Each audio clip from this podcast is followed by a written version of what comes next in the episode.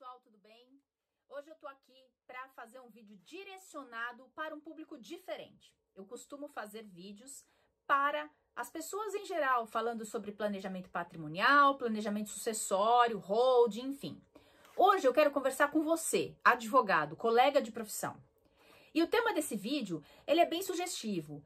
É justamente o seguinte: pare de ser papagaio de pirata. Advogue. E por que, que eu tô fazendo esse vídeo? Hoje pela manhã eu assisti um vídeo de uma pessoa totalmente contraditório com as próprias palavras e que me fez pensar em, na gravação desse vídeo aqui. Eu tô falando do tema 796 de repercussão geral do STF, tá? O que que esse vídeo aí trazia? A questão de após a decisão do tema 796, o STF decidiu e definiu que não que incide ITBI entre a diferença sobre o valor de mercado do bem e o valor declarado no imposto de renda se você utilizar esse imóvel para integralizar capital social numa pessoa jurídica. Pois bem, essa, essa era a chamada do vídeo e o vídeo falava exatamente isso. Bom, se você utilizar o valor é, declarado no seu imposto de renda para integralizar capital social numa pessoa jurídica, você vai pagar ITBI em relação à diferença que a prefeitura entender que é o valor de mercado. Só que esse vídeo justificava essa decisão, essa possibilidade, né, essa cobrança com fundamento no tema 796 de repercussão geral. Então vamos aqui, para quem não entende e quem não sabe do que, que se trata esse tema 796. Esse tema 796, ele veio em origem ao recurso extraordinário 796-396 de Santa Catarina, por quê? Uma empresa denominada Luz Frama realizou uma é, constituição de uma pessoa jurídica em 2010 e utilizou é, para o pagamento do capital social subscrito de 24 mil reais, capital social da, da empresa 24 mil reais, ela utilizou 17 imóveis para a integralização desse capital social. Esses imóveis somados pelos valores declarados no imposto de renda dos sócios. E olha, presta atenção no que eu tô falando, não é valor de mercado, é valor do imposto de renda dos sócios. Dava aqui, ó, até anotei, 802.724 reais. Pois bem, eles utilizaram 802.724 reais para pagar um capital social de 24 mil reais. E no contrato social dessa empresa constava o quê? A diferença que dava 778.724 reais ficaria como reserva de capital. Esse é um procedimento totalmente normal, permitido, existe na legislação é, específica, que é a lei de SA, tá lá previsto. Você consegue colocar parte como capital social e parte como reserva de capital. Isso é perfeitamente legal. O que aconteceu?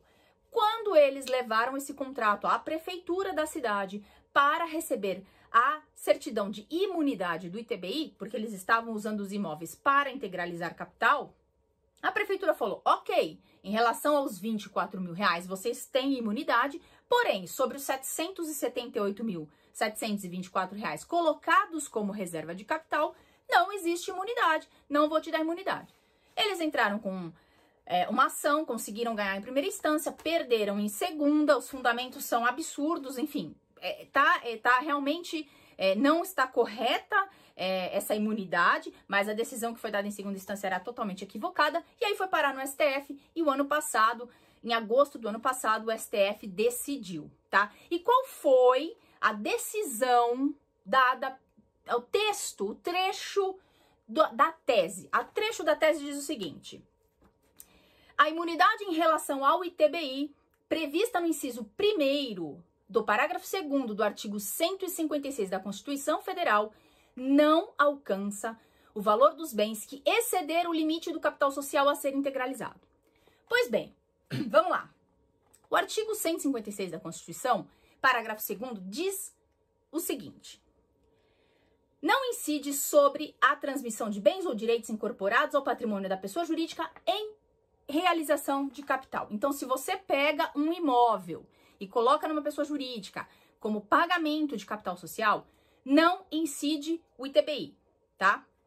Aí, vem o artigo 142 do decreto 9580 de 2018 e te dá te concede a possibilidade de transferir esse imóvel da pessoa física para a pessoa jurídica pelo valor declarado no imposto de renda. Eis o texto do artigo 142. A pessoa física poderá transferir às pessoas jurídicas a título de integralização de capital social, bens e direitos pelo valor constante da declaração de bens ou pelo valor de mercado. Ou seja, é uma escolha sua. Se você quiser colocar pelo valor da sua declaração de imposto de renda, a consequência disso é que você não vai pagar ganho de capital caso esse valor seja é, muito abaixo do valor de mercado. Se você quiser colocar pelo valor de mercado, você vai pagar o ganho de capital se esse valor for muito diferente. Então, se você comprou, por exemplo, um imóvel por 300 mil reais e hoje ele tem um valor de mercado de 1 milhão de reais, se você colocar por 300 mil reais, você não vai pagar ganho de capital. Se você colocar por um milhão de reais, você vai pagar ganho de capital. É simples assim, a escolha é sua. Depois, a empresa, se ela for vender esse bem lá dentro da empresa mesmo, ela vai pagar ganho de capital de qualquer forma. Então, por isso é indiferente para a Receita Federal. Pois bem, e aí, o que, que acontece? Essa empresa, ela tentou fazer uma manobra para provavelmente reduzir um ITCMD que seria é, incidente ali sobre as cotas na, na, no planejamento sucessório para possível doação dessas cotas aos filhos, enfim, eu não sei qual foi o objetivo da empresa nesse sentido. Então, provavelmente, ela utilizou um valor de capital social mais baixo, tentando é, vislumbrar e possibilitar um pagamento de ITCMD mais baixo, tá? E por isso ela fez essa manobra e colocou como reserva de capital. E tá correta a cobrança do ITBI sobre isso. O que me chama a atenção é colocar uma informação equivocada para o público. Por quê? Porque em nenhum momento do acordo, em nenhum momento desse processo todo lá no STF, os ministros mencionam valor de mercado ou valor declarado no imposto de renda. Não existe nenhum trecho onde eles digam a diferença entre o valor de mercado e o valor declarado no imposto de renda não está cobertado pela imunidade. Aliás, eu trouxe até o trecho aqui, ó, do acórdão para vocês entenderem. Disso de, decorre, logicamente, que sobre a diferença dos valores dos bens imóveis que superar o valor do capital social subscrito a ser integralizado, incidirá a atribuição pelo ITBI, a tributação pelo ITBI, pois a imunidade está voltada ao valor destinado à integralização do capital social, que é feita quando os sócios quitam as suas cotas subscritas.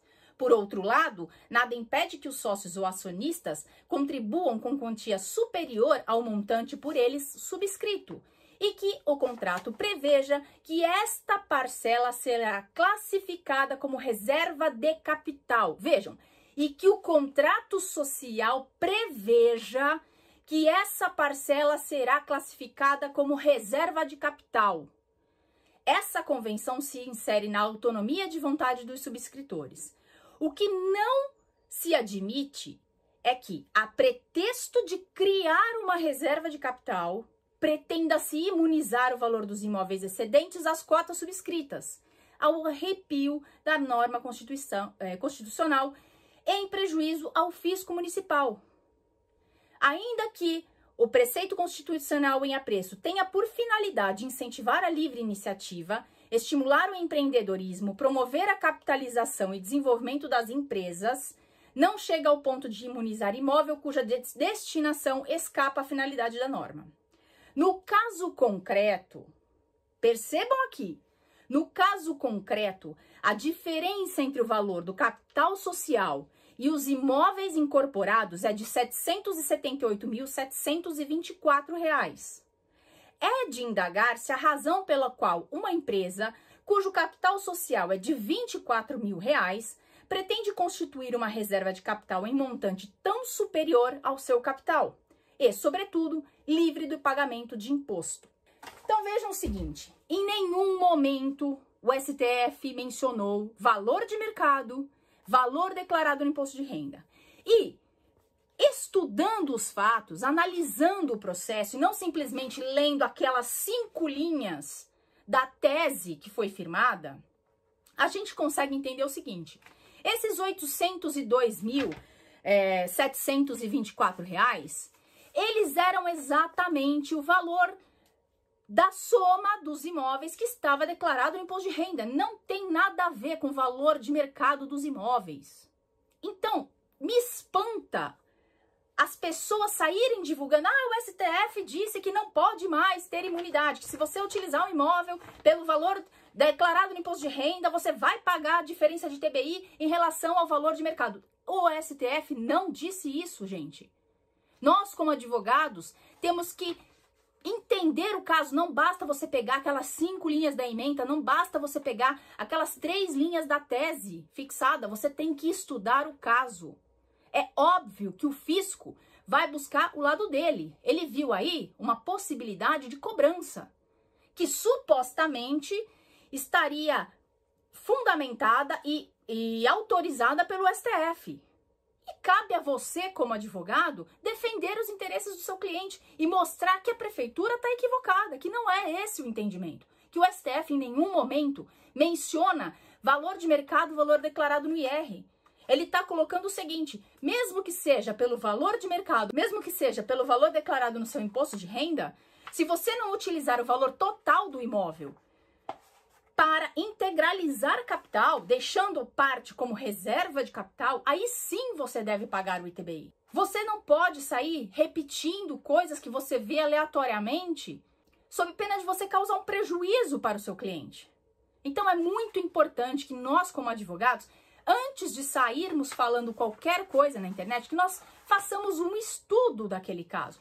Que não adianta você pegar uma petição, copiar o modelo de um colega que fez lá, sem você sequer entender do que se trata aquela matéria e achando que só porque você tem uma petição inicial ou um contrato social qualquer, você vai conseguir realizar é, aquela, aquele processo que você vai conseguir fazer a constituição de uma empresa. É importantíssimo que nós tenhamos cuidado com isso prefeitura está agindo de forma equivocada. A prefeitura está fazendo uma cobrança equivocada. E se nós não mostrarmos isso, isso vai acabar sendo consolidado de forma equivocada. As pessoas vão, vão passar a entender que essa cobrança realmente está autorizada e vão se conformar.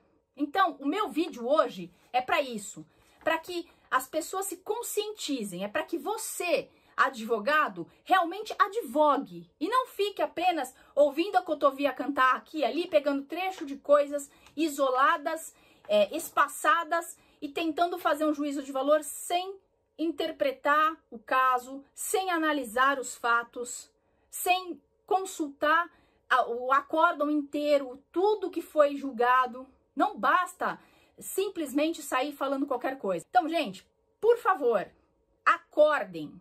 Vamos advogar, vamos buscar o melhor para os nossos clientes. Vamos estudar o caso. Vamos colocar na cabeça que o STF não disse que cobra-se a diferença entre valor de mercado e valor declarado no imposto de renda. Não é isso que o acórdão é, do RE 796396, tema 796 de repercussão geral, diz. Eu espero que isso tenha ajudado a você de alguma forma e a gente se vê no próximo vídeo.